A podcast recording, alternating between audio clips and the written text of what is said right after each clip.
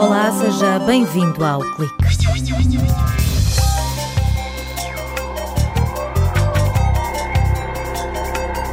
Depois dos cardos terem apadrinhado a invenção do velcro e dos fatos de natação se terem inspirado na pele dos tubarões, agora um aluno da Universidade de Aveiro desenhou um carro feito à imagem dos crustáceos.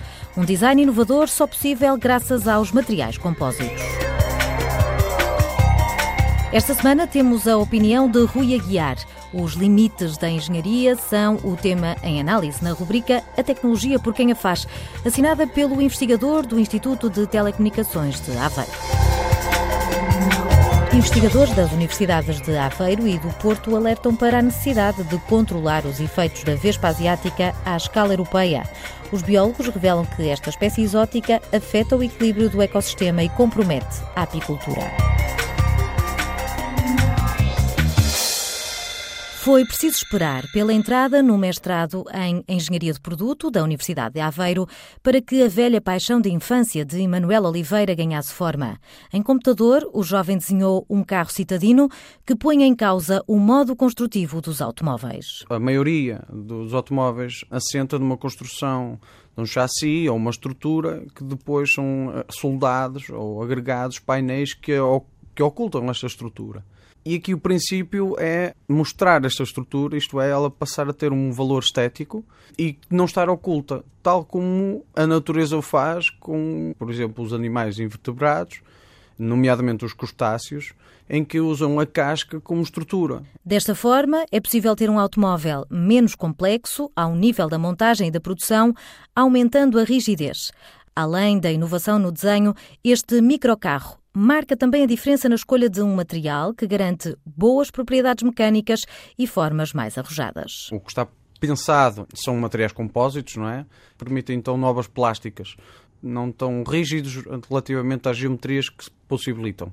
Esses materiais compósitos hoje em dia já são usados para sim, sim, sim, em sim. As fibras, automóveis. As fibras de carbono, por exemplo, a BMW tem trabalhado muito nesse sentido, que explora efetivamente isso e consegue trazer algo que há 10 anos atrás era só destinado aos supercarros. Emanuel Oliveira enumera as características mecânicas deste carro elétrico. O projeto baseou-se num veículo já existente, no caso do Renault Twizy, portanto recupera tanto a motorização como a caixa de velocidades aplicadas uh, atrás e transmite a tração às rodas traseiras, elétrico, com a possibilidade de, eventualmente, uh, dada as grandes superfícies vidradas que o, que o desenho uh, trouxe, de inclusão de painéis fotovoltaicos e com isso aumentar também a autonomia do veículo. Com cerca de 3 metros de comprimento, este microcarro pode transportar quatro pessoas e os bancos de trás rebatem para aumentar a capacidade de carga na mala.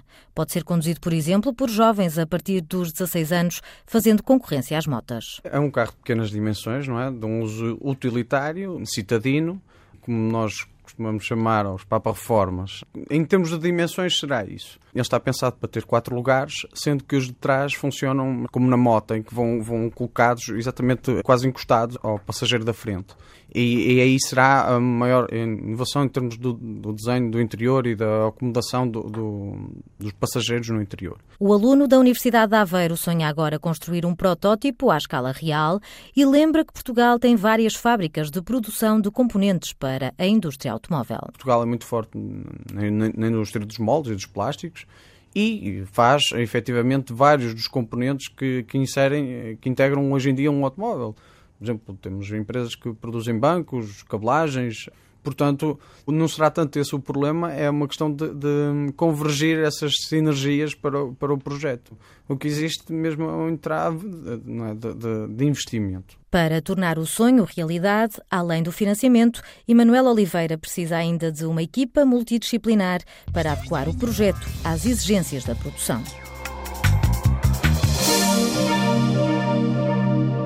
A tecnologia tem limites, avisa Rui Aguiar.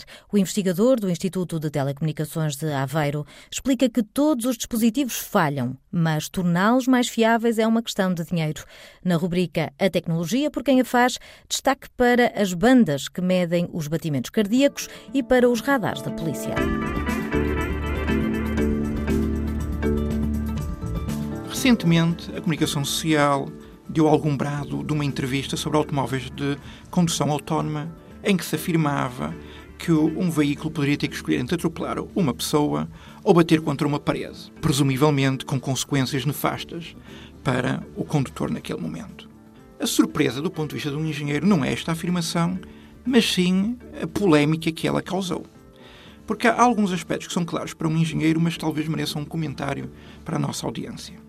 A nossa dependência dos computadores, dos telemóveis, dos automóveis é tal que estamos sempre a pressupor que eles nunca falham, quando sabemos que isso não é verdade.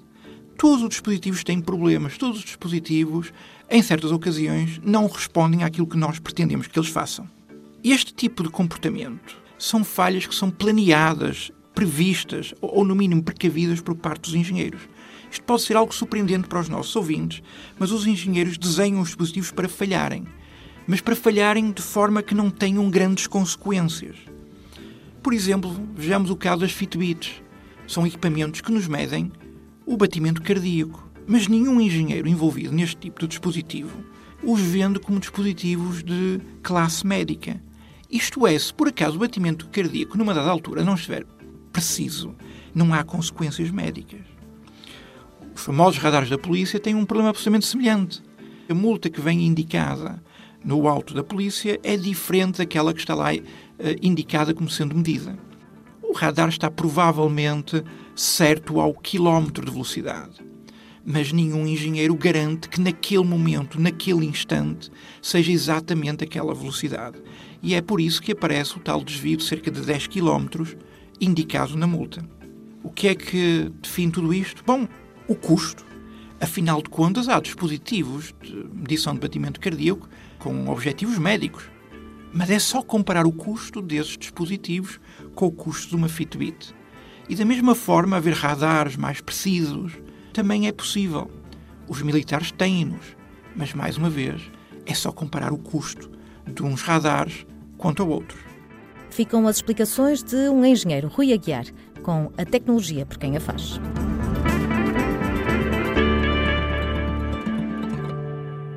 Vespa asiática, lagostim vermelho e acácias. Três espécies que são famosas pelos piores motivos. Todas são exóticas e invasoras. No caso da Vespa asiática, foi avistada em França pela primeira vez em 2004 e precisou de poucos anos para chegar à Espanha e ao norte de Portugal. João Carvalho, investigador no Departamento de Biologia da Universidade de Aveiro, explica como veio parar à Europa. Pensa-se que um transporte da Ásia para a Europa de madeiras, bonsais, portanto foi um transporte induzido pelo homem e atualmente está fora do limite de distribuição natural da espécie conhecido. Uma espécie invasora, uma espécie exótica, mas que por vários motivos, a sua proliferação se tornou incontrolável não é? e ameaça o equilíbrio dos ecossistemas, espécies nativas. No sul da Europa, a vespa asiática encontra condições climatéricas e de habitat semelhantes às do país de origem. O problema é que põe em risco as espécies nativas que não se conseguem defender desta ameaça.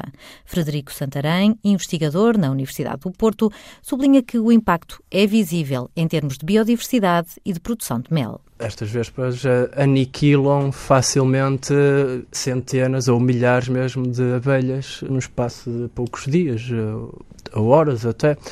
Por isso têm um apetite muito mais voraz se calhar que as nossas vespas eh, que ocorrem naturalmente aqui na Europa e eh, as abelhas que existem cá naturalmente não têm capacidade para se defender destas espécies exóticas. No entanto, em Portugal e Espanha não há estudos que demonstrem o real impacto desta vespa uh, sobre a a economia baseada na, na, apicultura e na produção de mel. Os biólogos dizem que os apicultores não têm enfrentado esta ameaça da melhor forma. A estratégia que usam está também a matar a vespa europeia, fundamental para o equilíbrio do ecossistema e para o controle das populações de abelhas. Muitas vezes os, os apicultores e outras pessoas que de certa forma se preocupam com estas questões tentam, pelos seus meios, controlar a espécie, usando armadilhas que muitas vezes não são seletivas. E o que acontece é que prejudicam, matam a vespa, mas matam também outra série de insetos polinizadores que não são o alvo da armadilha em si, não é? Desde as das colas, dos vinagres, uma série de armadilhas eh, artesanais. Num artigo publicado na revista Nature, os biólogos portugueses alertam para a necessidade de definir um plano à escala europeia. Frederico Santarém defende que só assim será possível mitigar os efeitos da Vespa asiática. Em primeiro lugar, era necessário que os diversos Estados-membros cooperassem no desenvolvimento de um protocolo eh, que fosse transparente e transversal para todos os países, ou seja, que todos os métodos de mitigação eh, ou para combater a expansão desta vespa fossem iguais. Em segundo lugar, também era importante desenvolver eh, campanhas públicas uh, que ajudassem a população geral a distinguir bem entre esta vespa asiática e a vespa europeia. Os biólogos criticam a atuação das autoridades, a quem acusam de fechar os olhos a este problema. Sendo impossível erradicar a vespa asiática, João Carvalho acredita que resta à Europa controlar os riscos da expansão. Que a União Europeia e as altas instâncias, os países membros, também classifiquem esta espécie como ela deveria ser classificada, que é como uma espécie invasora, para que os fundos possam ser alocados estas, é, à investigação destas questões e também os resultados práticos de projetos de investigação possam ser de facto aplicados e, e que se defina de facto um plano de ação que permita de certa forma mitigar estes efeitos. Quanto à população, fica o aviso. Se vir alguma vespa asiática, deve contactar os serviços da Proteção Civil ou registar o avistamento na página SOS Vespa. É o ponto final no clique. Estamos de volta no próximo sábado e eu conto consigo desse lado. Até lá.